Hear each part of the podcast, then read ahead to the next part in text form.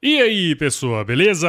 Cara, se você curte o Agro Resenha, entra no site portaldosjornalistas.com.br e vota no Agro Resenha como o podcast e o canal do YouTube mais admirado da imprensa do agronegócio em 2021.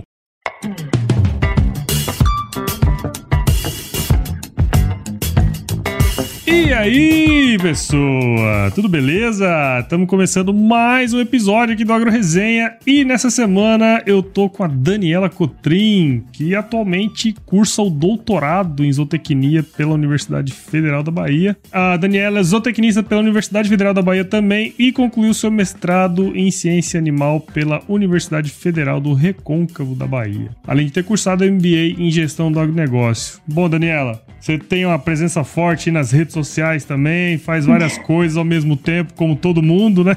Muito obrigado por participar aqui com a gente. Seja bem-vindo ao Agro Resenha Podcast. Opa, Paulo, tudo jóia? Pois é, eu acho que como todo mundo, eu sou meio bombril, né? Eu sirvo para muita coisa. Então a gente vai indo conforme a coisa vai surgindo, mas sem deixar a maré levar a gente. A gente que tem que guiar a nossa vida. E muito obrigada pelo convite. Eu tô muito feliz em estar aqui no Agro Resenha, que eu já acompanho há tanto tempo, Jesus. Olha só. Legal, pois é, né? A gente tá nessa vida aí de mil e uma utilidades, né? Eu, eu brinco que nós estamos parecendo síndrome do super-homem, tá ligado, né? De dia super-homem sim, a noite é Clark Kent. Né? Oh, de dia é Clark Kent e a noite é Super-Homem. Pois é, temos duas ou três vidas em uma só. Exatamente. Mas bom, bom, legal. Vamos trocar uma ideia aí. E você que tá aí do outro lado, não saia daí porque esse bate-papo aqui tá muito legal. Firma o golpe que nós já já estamos de volta. Você ouve agora Agro Resenha Podcast. Aqui, a porteira não tem tramela para quem busca se informar sobre assuntos ligados ao agronegócio. A apresentação: Paulo Ozaki.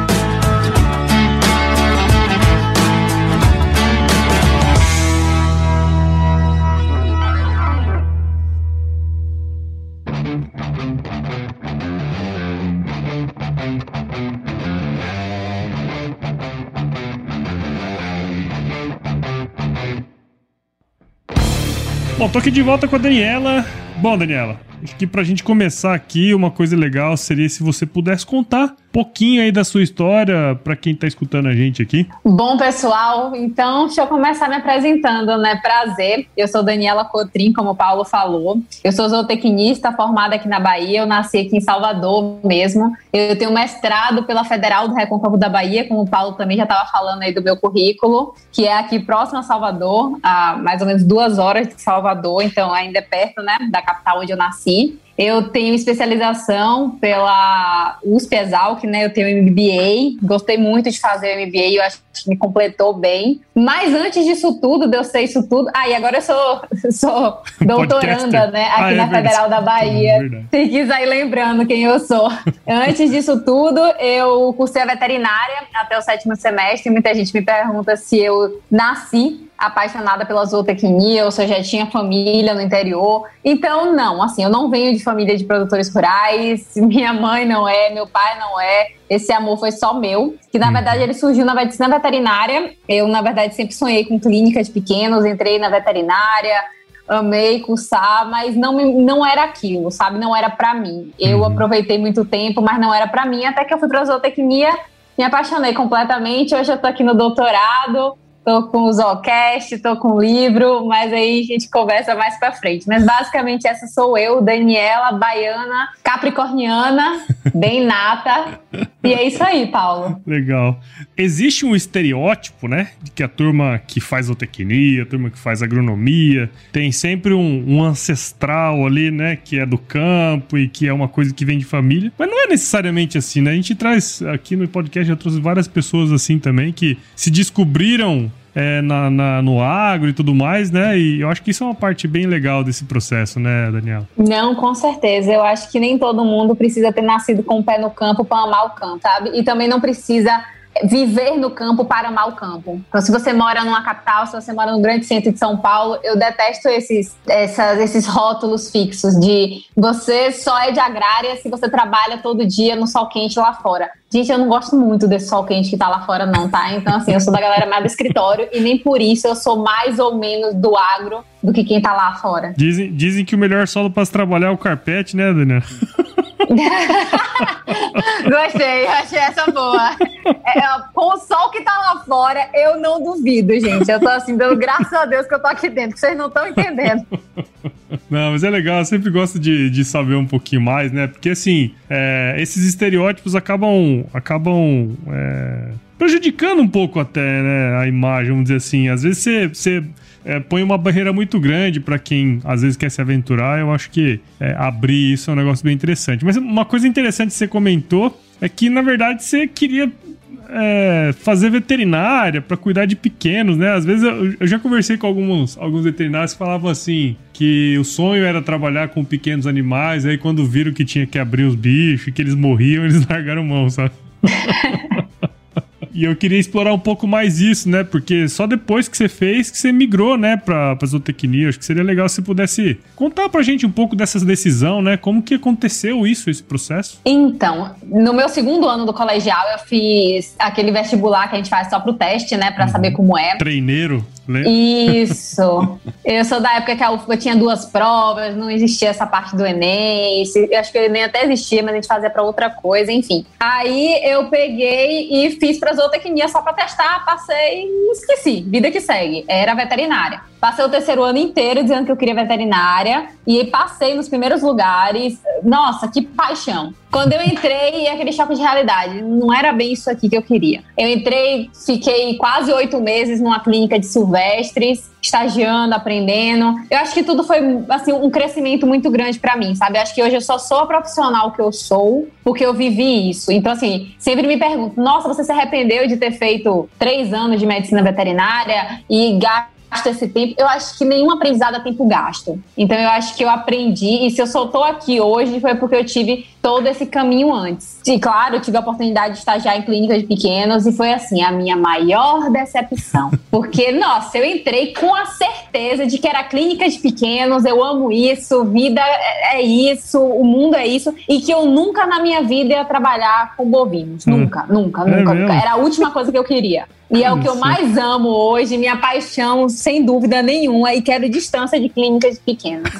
Mas por quê? O que, aconteceu nesse, nesse meio tempo? Foi meio que isso que você me falou também, né? Eu, eu tenho um cachorro, sou muito apaixonada por ele. E eu ficava assim, meu Deus do céu, se eu tô no. Se é o contrário, sabe? Eu tô com um cachorro de alguém que ama tanto assim na mão e eu faço alguma bobagem, Jesus Cristo, eu não sei o que é que eu faço, sabe? Eu, uhum. eu, tinha, eu senti esse peso muito grande todos os dias. Então uhum. eu, eu, admiro muito quem é da clínica, muito mesmo. Eu acho que é muita coragem tu botar a mão num cachorro de uma dona tipo eu, sabe? Eu acho que é muita coragem você uhum. fazer um negócio desse e arriscar alguma coisa. Mas eu também tive a oportunidade de ir para África do Sul eu estudei comportamento de elefantes lá. Olha e só. eu já comecei a me apaixonar pela zootecnia daí sem saber o nome. Então eu comecei a entender que eu gostava de entender o que o animal comia, Lá tinha uma capineira de capim-elefante, a gente ia tratando os animais, tinha um manejo, e a gente começava a estudar o comportamento deles, jogava isso numa planilha. A gente faz muito isso na zootecnia, então a gente analisa bem-estar e comportamento animal. Então eu sabia que existia esse nome para o que eu estava fazendo. Eu comecei uma iniciação científica com suínos, comecei a trabalhar com suínos, me apaixonei completamente pela área de produção animal, adorei a ideia da fechado, sabe? E eu ainda caí numa cadeia como suíno, que é tudo muito perfeito, digamos assim, né? Tudo tem um tempo muito certo, é tudo muito bem calculado. O frigorífico é uma indústria sensacional, a higiene daquele lugar é tudo muito perfeito para mim. Tudo bem casado. E aí tive ainda na veterinária, né? Aí acabei passando para outro PIBIC com psicultura e eu fiz, é, minha área é produção animal e só vamos, me joguei na zootecnia e acabei me formando, a zootecnia que são cinco anos, eu corri, corri, corri e formei em três anos. Então, para mim, foi, foi uma correria só, mas foi isso mesmo, Paulo. Legal, legal. Pô, mas conta um pouco desse negócio aí de, de elefante. Como que você foi parar lá na, na, é, na África mesmo que você foi? Foi na África do Sul. Ah, como é que foi esse é, negócio aí? Eu Nossa, eu vi uma, uma colega assim, ela tinha comentado que ela tinha ido para África do Sul e tal, e que ela tinha ficado num parque que tinha elefantes, eu fiquei com aquilo na cabeça e disse, e eu sempre fui apaixonada por elefantes. Eu não sei uhum. porquê, desde pequena sempre foi meu animal preferido assim. Eu, eu vi aquele monstro, sabe? Acho que é porque eu sou pequena. Eu olhava assim, meu Jesus Cristo, como é bom ser desse tamanho, né?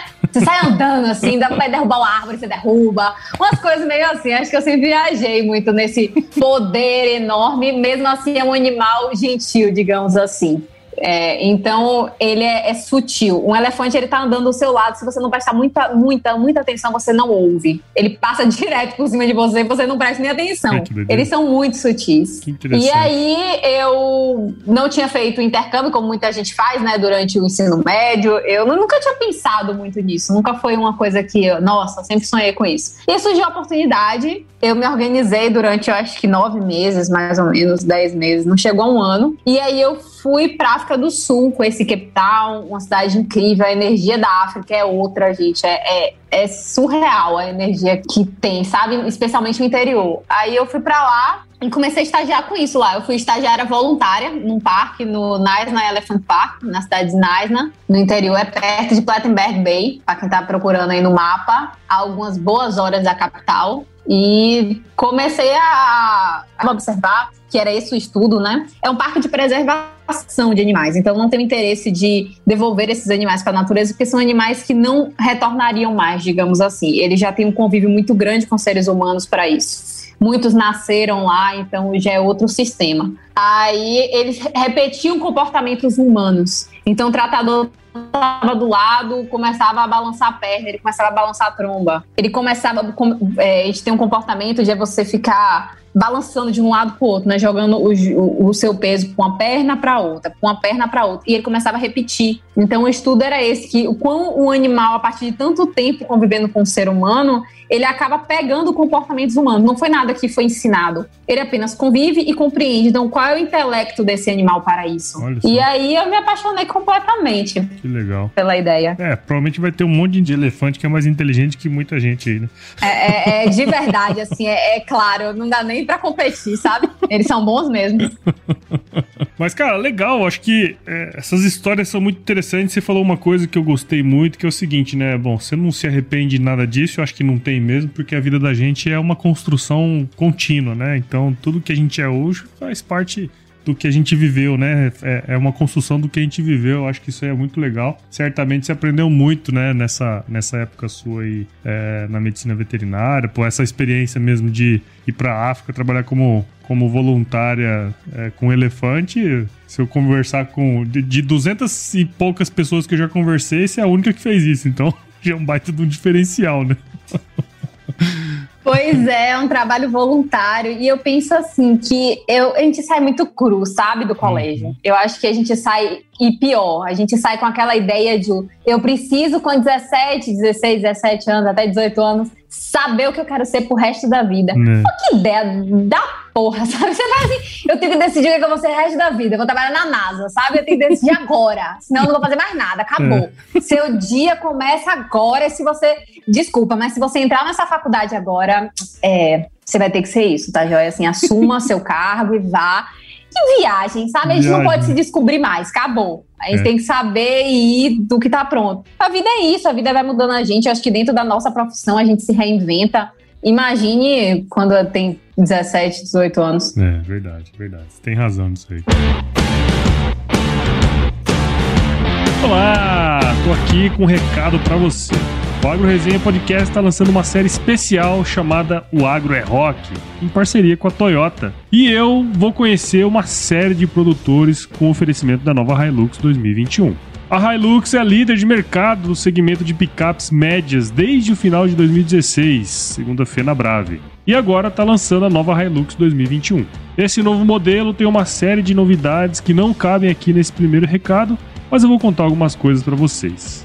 Como parte do compromisso da Toyota com a segurança, a nova Hilux 2021 traz o pacote Toyota Safety Sense, que inclui controle adaptativo de velocidade de cruzeiro, assistente de pré-colisão e sistema de alerta de mudança de faixa. A performance, que já era boa, também mudou.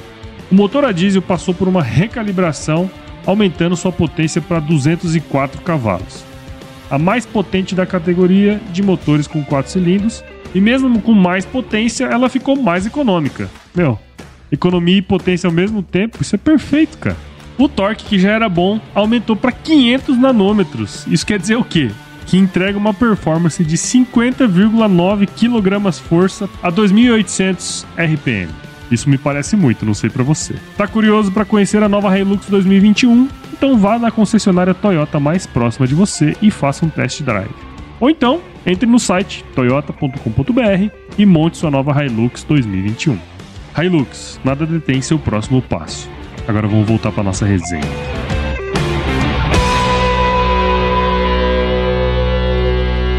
Mas eu queria já voltar aqui pro, pro, Voltar não, né? Mas continuar essa ideia, né? Porque hoje, bom, você tá dentro do agro, você tem uma, uma presença legal, né? Parte de zootecnia, especialmente hoje seguindo a, a carreira acadêmica, né? Com mestrado, cursando doutorado aí agora. Mas você comentou comigo nos bastidores aqui que você também trabalha com consultoria, né? Em propriedades e tudo mais. Eu acho que eu queria entender um pouquinho como que você é, concilia, né, as duas atividades. Como que é isso para você? Eu brinco que meu dia tem mais de 24 horas, porque todo mundo diz que não é possível que meu dia tenha só 24 horas, porque eu faço o doutorado. Antes era especialização, o mestrado, o Zoocast e ainda fazia a, a consultoria, né? Então agora eu tô um pouquinho mais respirando, que eu tô com o doutorado e o, a gente presta consultoria também. É um, de uma forma, eu consigo separar tudo, sabe? Eu acho que se, se você organizar direitinho, dá tempo de fazer tudo e ainda tocar gaita, sabe? Você uhum. organiza o dia, dá para fazer almoço, sou eu só para limpar a casa, sou eu pra, só para fazer almoço, para lavar roupa, para estruturar tudo. E eu consigo dormir muito bem, oito horas por noite ainda. Eu durmo oito, nove horas por noite. Então dá tempo da gente organizar a semana. Eu acho que às vezes a gente só não se organiza tão bem assim. É. Então é isso, eu consigo conciliar bem. Eu tenho dias, eu tenho um, um horário flexível do doutorado. Então eu consigo fazer o meu doutorado, organizar tudo.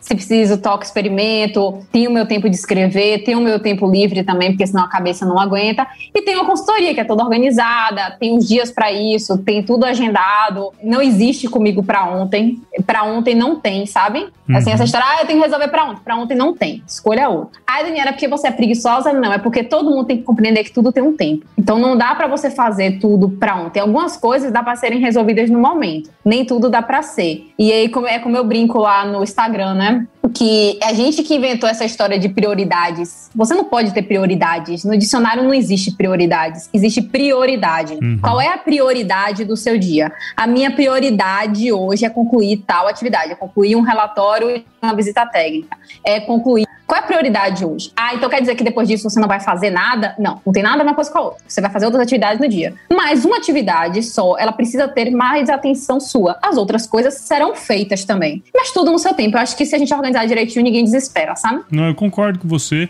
Bom, a gente que faz muita coisa ao mesmo tempo acaba tendo que, que fazer o melhor, né? E dentro de uma expectativa aí, até porque né, a gente tem coisa para fazer também, família, coisa pessoal, né? Eu acho que esse é um ponto importante. E uma outra coisa que eu queria puxar dentro desse, dessa temática aí, ô Daniela, que assim, é, a consultoria e a, e a academia, né? Eu acho que uma coisa que é importante, que a gente cada vez mais conversa no mundo empresarial, e eu acho que cada vez mais a academia está começando a, a, entender melhor isso, né? No passado acho que era até melhor do que hoje, mas de qualquer maneira, essa questão da pesquisa aplicada, né? Porque uma coisa me, me, parece que a academia, em algum momento, distanciou muito do mercado, né? E, e, e, fazer o que você faz hoje te possibilita, inclusive, a estudar melhor, né? Não sei se você concorda com isso. Sim, sim. E também tem um distanciamento que eu acho pior do que o da academia com o campo, é o de tudo com o consumidor, sabe? Eu acho que é o pior distanciamento possível que a gente tem hoje. Legal. É o seguinte, Paulo, eu estou no doutorado, mas eu não necessariamente, como eu te falei, eu não gosto de me pôr rótulos. Eu uhum. não necessariamente vou me tornar professora de universidade federal, até porque quem está me escutando aí, está tentando concurso, sabe que a coisa não tá fácil. Então não tem vaga para todo mundo, é muita gente bem capacitada, é muita gente muito boa. Então não tem mercado para todo mundo. E eu também nunca pensei que eu só queria isso. Então vai que a vida me surpreende e eu consigo um emprego numa grande multinacional da vida. Olha só que incrível isso, uma grande empresa. Então eu não fecho portas. Eu acho que todas as portas são válidas, precisam estar abertas e eu preciso me capacitar para o que, é eu, o que eu posso. Você não vai aprender tudo. Até porque se você tentar aprender tudo, você não aprende nada. Mas você também não pode se fechar tanto. Tem, a gente tem que ter muito cuidado isso, porque o doutorado lhe obriga a funilar demais. Então, você vem com um contexto da graduação que é amplo, você vem com um contexto de mestrado que é mais estreito, e você chega no final de um doutorado com algo muito, muito, muito, muito, muito específico, sabe? Então, tem que ter muito cuidado com isso para você não fechar demais as suas portas no que você está fazendo. Então eu sempre viso isso. O meu TCC, por exemplo, já foi com base em dados de campo. Então eu já fiz uma comparação de sistemas de terminação de bovinas de corte em semi-confinamento e em confinamento, fiz uma análise econômica disso. E aí foi uhum. publicado pela Sociedade Brasileira de Zootecnia, né, pela SOBER. Não, pela Sociedade de Economia Ai, é gente, esqueci o nome. É a SOBER. É, isso, isso é. que é de economia e administração rural. Então, eu já queria que tivesse um link com essa parte. Quando eu fui pro uhum. mestrado, eu também não queria acompanhar qualquer professor. Então, assim, eu nunca, eu não preciso ter, eu acho que não preciso, não devo ter humildade para dizer que eu nunca fui uma aluna mais ou menos. Eu sempre fui uma aluna que corri muito atrás do que eu queria. Então, nunca fui a aluna 10, 11.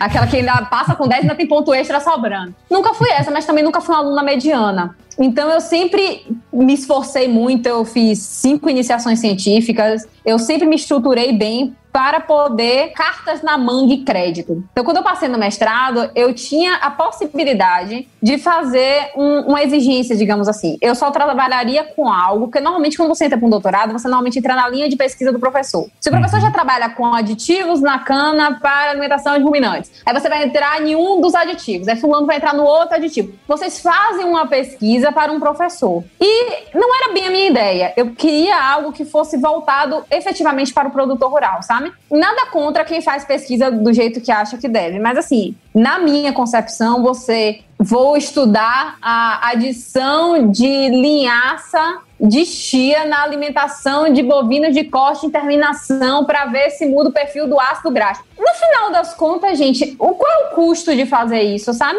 E você vai botar mesmo chia na alimentação de um bovino, você vai fazer um confinamento com isso. Quem vai produzir essa chia, gente, vai sair a quanto isso? Faz algum sentido isso no final das contas? Então, assim, essas coisas que viajavam muito, para mim, Daniela, não servia. E aí eu voltei meu mestrado para campo e no doutorado eu sigo agora nessa linha de pesquisa. É claro que eu tenho, eu estou numa academia, então isso aqui é um viés científico. Eu preciso de dados, eu preciso ter dois capítulos, eu preciso ter um experimento único, eu preciso cumprir critérios. Mas eu posso sim adequar esses critérios a isso. Porque o produtor rural, como você falou, ele precisa ter acesso a esse tipo de conhecimento. Hum. E eu acho péssimo que às vezes esse conhecimento ele é passado de uma forma que só quem tem pós-doc na Europa parece que pode entender, sabe? Uns uhum. gráficos que só Jesus dá causa. Não precisa ser dessa forma. É claro que a gente publica e tudo, mas a informação, de alguma forma, tem que ter essa ponte com quem está no campo, no dia a dia, senão não faz o menor sentido, Jesus. Porque, assim, tudo isso, de novo, Paulo, para mim. Claro, e claro, aí, claro quando a gente chega a isso, a gente tem que chegar isso ao consumidor também. Então quer dizer que o consumidor não tem direito à informação, só tem informação se ele tiver é, pós-doutorado em Harvard? Sabe? É um negócio assim que não faz o menor sentido. Todo mundo tem que ter acesso à informação. Uhum. A gente tem que produzir ciência para levar a ciência para o campo e a ciência do campo ser acessível a todo mundo. Sabe? A gente tem que ter essa disseminação de, de conhecimento. Então uhum. é por essa linha, mais ou menos, que eu gosto de transitar. Legal. E eu acho que ah, isso tudo, né, que você comentou, uma coisa bem interessante, porque vai muito a calhar com o que você tem feito, né? Primeiro, eu queria falar do seu podcast, né? Porque, assim, é, tudo isso que você comentou, acho que faz muito. tem muito sentido, né? No sentido de que você começou a criar conteúdo através de podcast, lá com, com o Zoocast, né? Talvez hoje o podcast, na minha opinião, acho que queria saber um pouco da sua também. Tem esse poder, né, de chegar em quem você nem imaginaria que chegar, que chegaria, né? É, tem como você contar um pouquinho dessa, dessa experiência de fazer o podcast, também o, esses porquês, né, do porquê que você criou e tudo mais? Então, o Zoocast, ele surgiu, na verdade, por um motivo que ninguém nunca imagina. Ele hum. surgiu porque eu precisava estudar para o doutorado e eu pego muita estrada. Então, eu fazia muito esse trânsito do mestrado, daqui da fazenda para a cidade, da, de Salvador para cá. Então, era, era, eu ficava muito na estrada e ainda fico até hoje. Uhum. E nem sempre eu quero ouvir música. Às vezes eu não tô com saco para ouvir música, eu quero compreender algum assunto, não necessariamente sobre o agro, eu escuto sobre tanta coisa. Eu não gosto de ouvir livro porque eu tenho medo de dormir. Então eu fico meio assim. Eu sou uma pessoa que durmo com uma certa facilidade, então eu tenho um certo medo de ouvir isso. Mas eu sempre gostei de ouvir assuntos. Eu escutava muito Agro Resenha, escuto muito. Eu gosto muito de vários podcasts que fazem minha cabeça começar a martelar sobre vários assuntos, sobre coisas que eu nunca tinha pensado. E aí eu precisava estudar para o doutorado e precisava otimizar meu tempo de estudo. Uhum. Eu gosto de estudar escrevendo e ensinando ou repetindo para mim mesmo, ou ensinando a algum colega, alguma coisa assim, ou repetindo para mim. Uhum. Aí eu comecei a gravar esses áudios. Só que eu não descobri uma maneira de gravar esses áudios que eu pudesse ouvir no carro. E também eu pensei, poxa, e se eu criar um negócio que eu posso largar lá quem quiser escutar, que ouça. Quem quiser estudar, ótimo, aprenda junto. Sabe? Tipo, disponibilizar esse material para todo mundo. É, eu acho que conhecimento é para isso. É para você estar tá disseminando e não você estar tá guardando para você. Minha mãe sempre me ensinou que quanto mais a gente ensina, mais a gente aprende. Uhum. E aí eu coloquei e funcionou. E eu comecei a divulgar pro pessoal: ó, tá aqui o conteúdo. E foi indo, indo, fluindo, evoluindo. E aí eu comecei a fazer entrevistas também, porque eu também supri uma necessidade que não é mais minha hoje, assim, em parte não é mais minha, ainda é, mas é mais dos estudantes de graduação, de pós-graduação também, como eu, que às vezes a gente não sabe efetivamente o que é a prática, Paulo. Uhum. Eu acho que assim, eu gosto muito de frigorífico, por exemplo. Eu acho frigorífico um negócio incrível. Será que eu aguentaria uma rotina de frigorífico? Será que o dia a dia de alguém que trabalha no frigorífico é exatamente como eu tô pensando? Será que é isso? Os uhum. alunos, muitos de graduação, me mandam mensagem tipo: Nossa, Daniela, eu tô aqui nos primeiros semestres e não sei bem ainda quais são mesmo todas as áreas da zootecnia. E aí eles têm acesso a profissionais das mais diversas áreas e que dentro de cada área trabalha com alguma coisa diferente. Então você tem um leque do leque do leque de opções para você poder compreender se aquilo, ó, oh, isso aqui parece bom para mim, talvez sirva poxa, isso aqui eu achei bacana, mas é, claramente não serve no meu dia a dia. Eu não sei se eu conseguiria, sei lá, acordar três horas da manhã para poder estar tá pronta quatro, para pegar uma van cinco, para começar a trabalhar seis horas da tarde no frigorífico. Eu não sei. Não sei se é esse esquema para mim. Cada um precisa descobrir qual é o seu esquema. Eu sempre brinco que é o qual é o rolê que você topa, sabe? Qual é o perrengue que você topa. Porque perrengue todo mundo vai passar nessa vida. Então escolha os seus, sabe? Veja qual é o perrengue que você vai assim, é esse perrengue eu topo sabe? E foi por isso que surgiu o Zoocast, e foi entrevistando o pessoal e o pessoal foi curtindo e isso me abriu muitas portas. Eu conheci gente do Brasil inteiro, gente de fora do Brasil que eu nunca conheceria se não tivesse o Zoocast. Então, assim, o Zocast foi realmente um divisor de águas para mim em muitos sentidos. Legal, legal. É, eu compartilho com, com você essa questão, porque o podcast, o Agro Resenha aqui, foi basicamente isso, né? Inclusive, estamos conversando hoje aqui por causa do Agro Resenha, né? Pois é. então, eu, qual é a quantidade de gente que você não, não conheceu e quanto contato não fez? Muito, né? Eu acho que esse, essa é uma das coisas, assim, que eu vejo como sendo uma das principais, né, do podcast. Você poder conhecer gente diferente e passar um conhecimento de forma mais tranquila, né? Para que as pessoas possam justamente consumir naquele momento que eles não estão fazendo nada de, de produtivo, tipo dirigir, né? É, às vezes eu tô lavando prato, às vezes eu tô cozinhando, e nem sempre eu quero ouvir uma música, às vezes eu tô ouvindo um, um podcast e tô tendo uns insights assim na cabeça. Hum, bom anotar isso aqui, ó. Por exatamente. esse caminho parece bom, não conhecia. exatamente, exatamente. Muito legal isso aí, né? Ó, tenho certeza que você já ouviu aquela máxima de que você só colhe o que planta, né?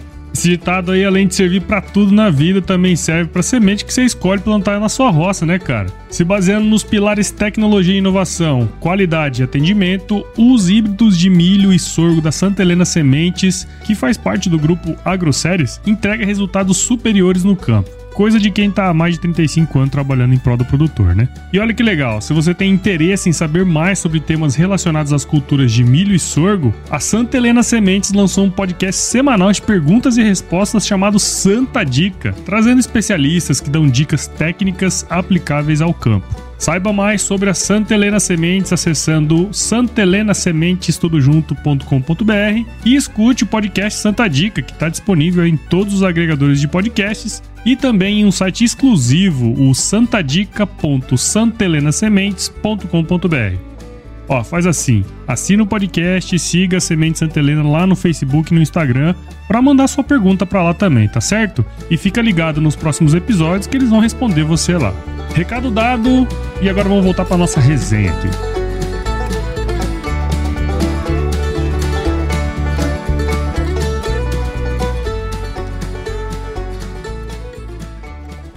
E, bom, de mestranda para doutoranda, para podcaster, para escritora, cara. Você pois é, lançou é, bicho, um livro agora, velho. Que doido, velho. Você quis entrar no mundo editorial no Brasil mesmo. Eu quis, eu, eu entrei pela porta, chutei a porta, né? Eu não, não, sei se vão abrir, não, eu vou chutar. É, muita gente acha que o, o livro, né, ele surgiu por conta do do Zoocast. Muita gente acha isso. Então o pessoal não entende quando eu digo que não, gente. O livro já existia antes do Zoocast. Bem antes do Zoocast, o livro já existia. Legal. Eu escrevi o livro, Paulo, no mês de dezembro de 2019 e terminei em fevereiro de 2020. Então, assim, foram três meses, mais ou menos, escrevendo. 90 dias de escrita do livro até que ele ficasse 100% pronto. E o Zoocast só surgiu no final de março. Então, assim, um mês e meio depois foi que o Zoocast surgiu, mas meu filho já estava escrito. Mas conta aí, bom, você, o seu livro, para quem não sabe, quem tá do outro lado, eu ainda não li, tá? Vou pedir uma licença aqui pra conversar, mas ainda não li. Já ouvi falar, ouvi algumas pessoas falando sobre, mas o livro chama-se Pecuária, a verdade por trás das histórias que lhe contaram, né? Bom, Acho que você comentou aí como que surgiu, né? Que foi antes do Zoocast, inclusive. Mas conta um pouquinho pra gente dessa experiência aí de lançar esse livro, também da ideia, né? Como que veio tudo isso à tona aí para você? Como é lançar um livro em meia pandemia. Exatamente. É, acho que era essa a definição, sabe? Pois é, Paulo. Na verdade, eu comecei a escrever o livro porque eu senti a necessidade de ver que ter justamente o que eu te falei. O consumidor ele tem acesso à informação, ele tem direito à informação uhum. e ele tem direito à informação verídica, de qualidade e com embasamento científico. Então, assim, a gente passa a escutar muito artista e pouco especialista, sabe? A gente está invertendo a coisa. O que foi que aconteceu? A gente tem que ter cuidado que hoje é, o, o, o, perfil do Instagram que tem mais seguidores no Brasil inteiro é de uma pessoa que, que acaba prejudicando a imagem do agro de todas as formas que puder. Sim. Assim, com as mentiras mais absurdas do planeta. Umas coisas assim de muito louco, sabe? Que eu penso assim, meu Deus, se o brasileiro tem criatividade para isso, como é que a NASA não chegou ainda aqui gente, para estudar? Não é possível. Alguma coisa está muito errada. Eles estão sem essa informação. Porque se eles tivessem essa informação da criatividade que o brasileiro tem para inventar umas coisas, claramente estava aqui. E aí isso vai chegando na cabeça, nos ouvidos de, das pessoas. E isso me preocupa tanto com as próximas gerações, Paulo. Tanto. Sim. Eu olho assim e falo assim, meu Jesus, Jesus Cristo. Tem criança que não sabe que o leite não vem da prateleira. E fica achando que a pecuária é a culpada do fim do mundo, sabe? Umas coisas sem sentido nenhum, que quando você para para entender o que é, você fala assim, Jesus, como? É, é completamente o inverso. Quem falou isso falou de uma forma maldosa, na grande maioria das vezes. A gente sabe que tem muita gente que fala por aí porque ouviu do outro, que ouviu do outro e não se preocupou em estudar e entender Sim. o que foi que aconteceu. Então, é assim, é um ignorante por falta de conhecimento, nós temos essa opção. E nós temos as mentes maldosas, assim, que pra... Estão cumprindo uma agenda estabelecida, né, e falam merda. Pois é, prontinha, prontinha. E aí, poxa, pega e na hora de manchar a imagem do agro, sai na capa do jornal, né? Na hora de se redimir ou dizer o que é que foi bom que aconteceu, vem na nota do rodapé, é. sabe? Para assim, ah, se der, alguém lê. Então, o sensacionalismo vende. O que vende é o caos, sabe? Se não for o caos, não vende. E aí fica se promovendo nas costas do produtor rural que está lá fora no sol quente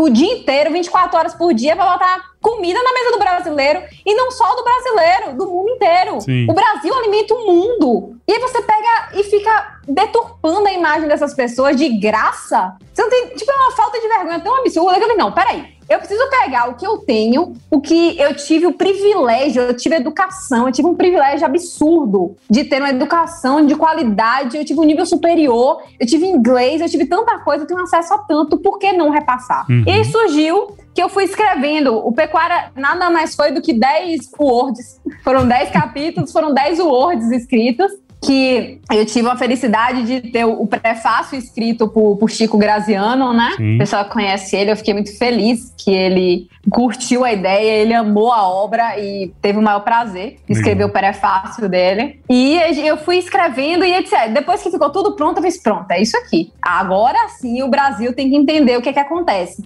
Nada mais é pecuária do que a transparência. Eu acho que quando a gente trabalha, por exemplo, com marketing, por a gente vive o marketing, a gente às vezes esquece isso. Acha que marketing Sim. é só o pessoal que faz a capinha bonita da embalagem. O marketing tá em tudo, né? Isso, e tá em transparência, não é, Paulo? É. Então eu acho que é isso que falta. A gente não tem o que mentir. O setor pecuário não tem o que esconder. Se você é um produtor correto, você não tem o que esconder. Se você segue os princípios, você não tem o que esconder. A indústria frigorífica não tem nada a esconder. Então, eu tenho um capítulo só que conta o que acontece dentro da indústria frigorífica da forma mais simples possível, clara e verdadeira. Eu não tenho nada a esconder. Uhum. Então, o livro inteiro eu falo: eu não tô aqui para lhe convencer a comer carne. Você, eu não preciso lhe convencer a isso. Você faz o que você achar que deve. Ainda mais pessoas que têm princípios religiosos, eu não tenho nada com isso, cada um Sim. sabe o, o, o bar que leva. Mas você não pode dizer o que não existe. Uma coisa é você não consumir carne porque você não quer, outra coisa, muita gente não consome carne porque tem uma imagem errada do que aconteceu. Contaram uma mentira, a pessoa guardou para ela, não correu atrás da informação e foi o que aconteceu. Então, Pecuária é um livro completamente embasado na ciência, mas é tudo com bom humor, leveza e é para todo mundo. É um livro que é para ser acessível a todos. Então, assim, minha mãe, que não é nada da área, foi uma da. Ela foi a, a primeira leitora da obra, porque o que ela não entendia, ela dizia, ó, oh, Dani, isso aqui eu não entendi direito, não. Tem como você explicar melhor? E aí eu voltava, porque eu precisava de um leitor leigo. Eu precisava de alguém que não entendesse, porque eu queria que tivesse acesso a todo mundo. Todo mundo tem direito à informação de qualidade. É, minha mãe falava uma coisa muito interessante, né? Passarinho que come pedra sabe o tamanho do que tem, né? É, ah, pois aí, ó. Tá aí onde tá do bom.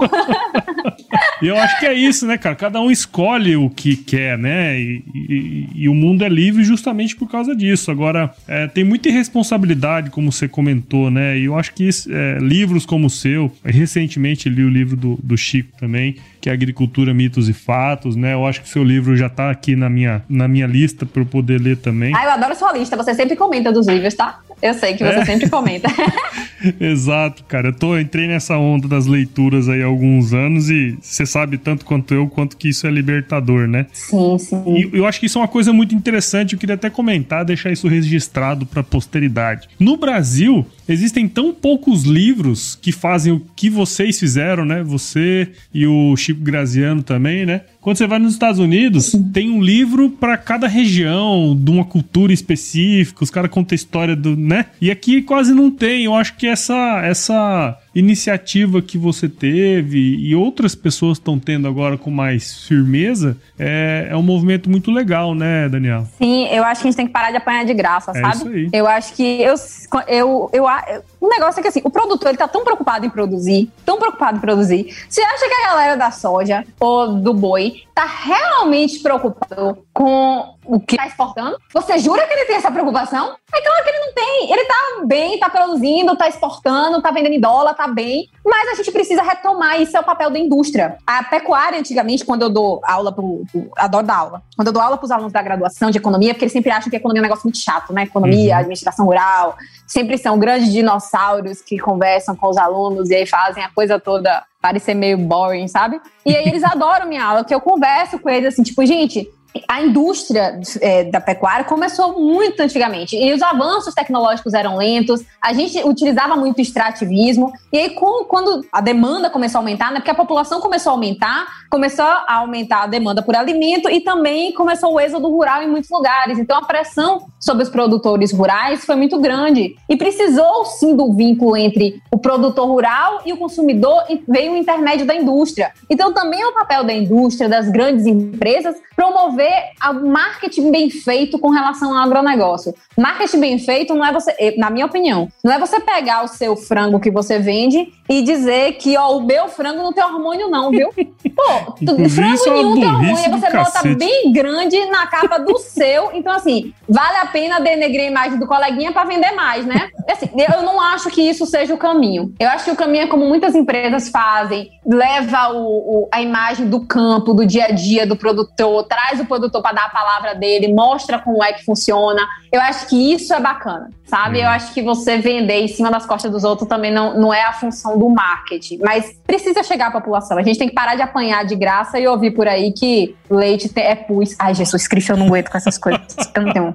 Que o, a, o ovo é a menstruação da galinha. Dá vontade de cancelar, sabe? A gente cancela o Brasil. Cancela. Depois desse, pode cancelar aqui. Não tem salvação. Ai, ai, e essas são é só a ponta do iceberg. A hora que você entra Pô, no. Não fala no não, bicho. A hora que você entra no Quando submundo. olha pra baixo. Ave Maria, cara. Aí você vai ver mesmo que buraco que é mais embaixo. Pois Mas é. é interessante isso aí. Muito legal, cara. E assim, Daniel, acho que bate-papo nosso aqui poderia ir por horas, né? Inclusive. Tô com um café a gente levava cara uma benção.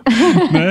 Mas assim, eu queria te agradecer, sabe? Não, não só pela entrevista aqui, né? Mas é, a gente percebe aí, eu já te acompanho há algum tempo. Falei assim, cara, uma hora eu tenho que chamar a Daniela aqui. E hum. eu aproveitei a oportunidade né, que calhou muito bem do mês das mulheres e tudo mais, né? Sempre quando é o mês das mulheres aqui no Agro Resenha, eu, eu trago histórias de gente que tá fazendo acontecer. Eu falei, bom, Acho que agora é um momento legal. Então eu quero parabenizar você pelo seu trabalho, né? Por todo o empenho que você tem. Eu sei que escrever um livro não é fácil, eu sei que fazer podcast não é fácil, eu sei que dar aula não é fácil também. Então, você é, só tá aí no, no mundo de fazer coisas difíceis. Então, parabéns aí. Espero que os nossos, quem esteja escutando aí, né, do outro lado, tenha pegado um pouco do espírito aí, viu? Muito obrigado e parabéns pelo seu trabalho. Paulo, muito, muito obrigada pelo convite. Eu sou muito fã do Agro Resenha. Eu sei o quanto você roda aí e o quanto você faz, o, dá seu jeito, né, para fazer acontecer. E quem tá do outro lado do podcast às vezes acha que é fácil, a gente sabe que não é, e é um trabalho que a gente faz para levar conhecimento. Então, assim, Sim. eu acho que é, um, é para ser louvável, sabe? Então, parabéns para você também e muito, muito obrigada mesmo pelo convite, de coração. Imagina, que isso. Coisa boa a gente tem que mostrar, né? Mas assim, ó, fala pra turma aí. Quem hum. quiser te conhecer, fala assim, ó, não conhece a Daniela, pô. Onde que eu posso encontrar? Fala aí onde que, que quem tá escutando aí pode te achar aí. Gente, vocês podem me encontrar lá no Instagram, no arroba Daniela Secotrim. Vocês vão encontrar lá, pode mandar direct, eu converso com todo mundo. É um prazer sempre ajudar, tirar dúvidas, bater um papo, sempre com tudo muito, com muito respeito e com muito conhecimento. Eu adoro receber vocês lá de braços abertos. Nas plataformas de áudio, assim como o Paulo, né? No, nos Spotify da vida, nos Google Podcasts, nos Apple Podcasts e tantos podcasts que vocês podem ouvir por aí. Eu sou Zoocast. E agora, mais recentemente, vocês me pediam muito para eu botar a carinha da gente lá. Então agora eu também estou no YouTube, como Olha. Daniela Cotrim. Então isso Legal. foi lançado ontem, por sinal. Olha então daqui para Paula, de primeira mão. Então vocês podem me encontrar no Instagram, aqui no Spotify, no, no Spotify nas plataformas de áudio e no YouTube agora. Legal. Tá? E o livro tá tudo lá no link da bio. Quem entrar lá no meu Instagram, na arroba Daniela Secotrinha, é só clicar no link da bio que vocês vão achar todos os meus links de onde vocês me encontram. Legal, legal. Acho que é isso aí mesmo. Eu ia falar aqui, ia deixar aqui no, no link, aqui na descrição do episódio, né? Todas essas partes. Ótimo. Também o link aí para quem quiser comprar o livro, quiser, né, ler aí a sua obra aí. Tá certo? Tá joia, Paulo. Agora, o Daniela, vamos pro que realmente interessa nesse podcast aqui, que é o nosso quiz. Vamos nessa? Vamos!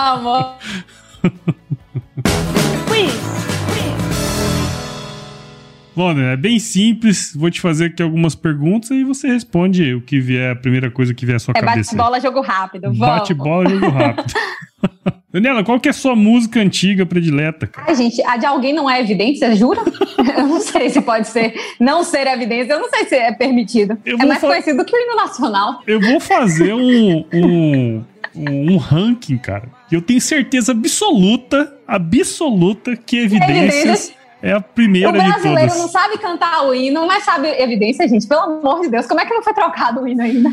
Eu contei, eu contei uma história aqui, Daniela. Eu não lembro agora em qual episódio que foi, que foi o seguinte. Eu fui com um grupo de produtores para França, acho que em 2017, né? A gente foi fazer uma visita técnica lá e tal. E sempre tem aquelas, aqueles passeios, né, que a gente faz. E a gente foi visitar uma caverna no sul da França ali, que encontraram lá dentro pinturas rupestres, essas coisas, sabe? E lá tem um lugar que, assim, é muito dentro, muito dentro. E se não tiver lâmpada, essas coisas, é, é breu total, né? E ali tem resquícios de que houve gente, porque tem, tinha desenho. E aí o, o nosso instrutor lá, o, o, guia lá, falou assim: ó, aqui provavelmente é o lugar onde o pessoal acendia a fogueira e cantava, né? E aí o pessoal falou assim: ó, então canta uma música aí do Brasil.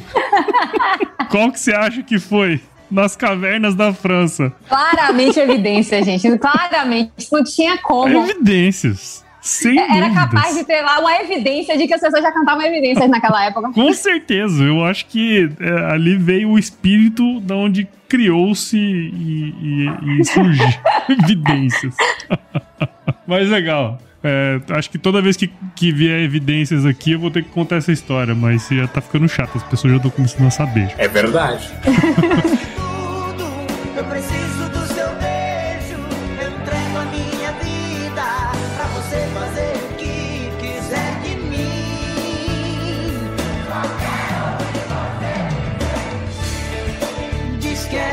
E qual foi o lugar mais legal que você já visitou, Daniel? Ah, claramente Naisna, na África do Sul. Legal. Claramente Naisna. Foi no Naisna Elephant Park. Claramente foi o melhor lugar. Nossa, sem comparação, gente. Legal, legal. E na cozinha, Daniela Coutrin, qual é a sua especialidade? Pão. Pão? Eu sou da galera do pão, do pão Ai, caseiro. Aqui em casa é pão todo dia, pão caseiro. Olha aí. Todo dia. Você faz uns pão, fer... como é que é? Pão fermentado não, é fermentado... Isso, é aquela fermentação natural. Isso, fermentação natural, exatamente. Ó, oh, legal. É, eu sou da galera do pão, adoro pão.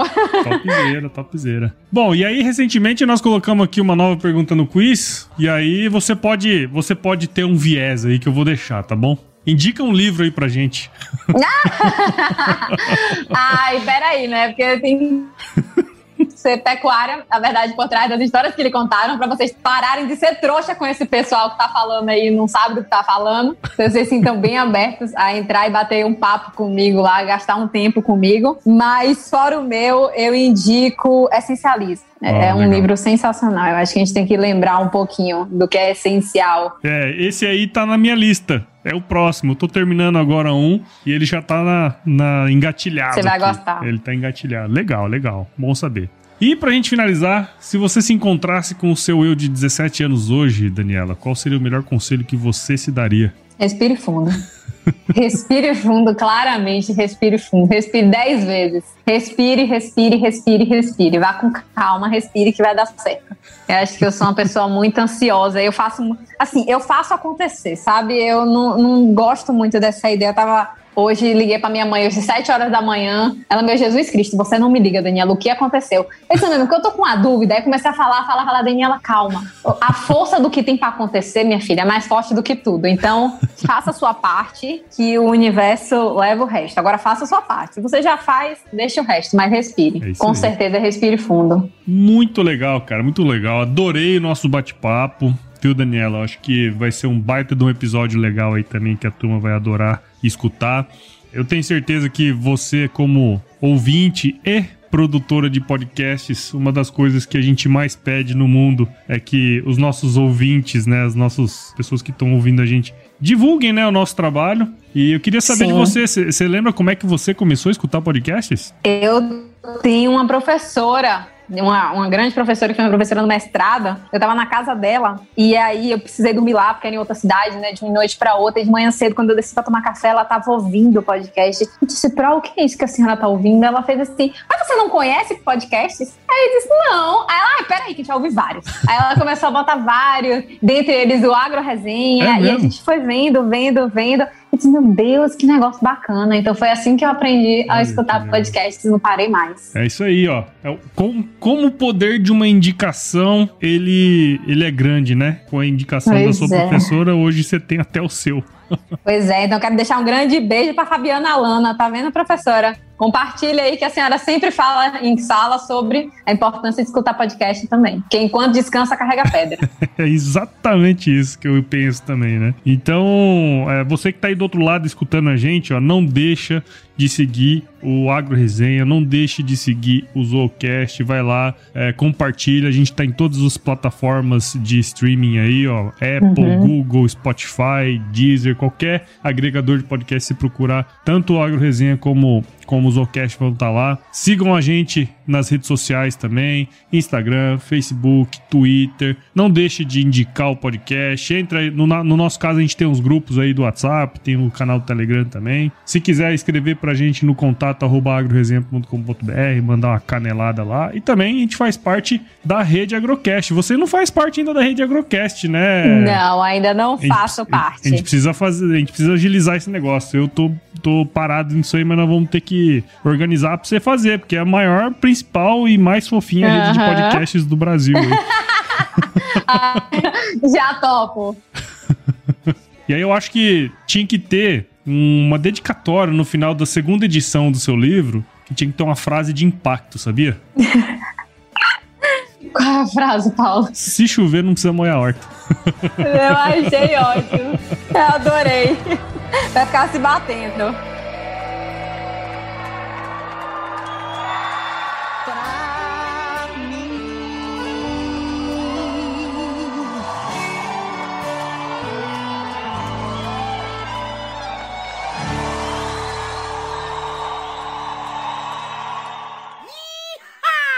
Tá realmente preocupado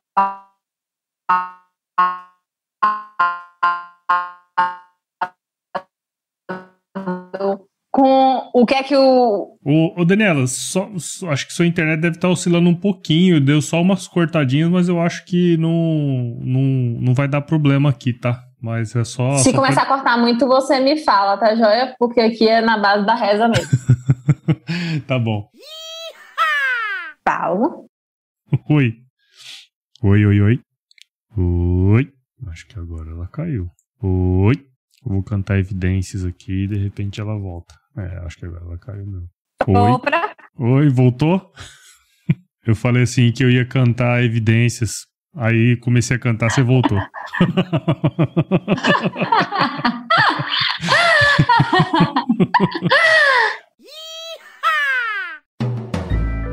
Mais um produto com a edição Senhor A.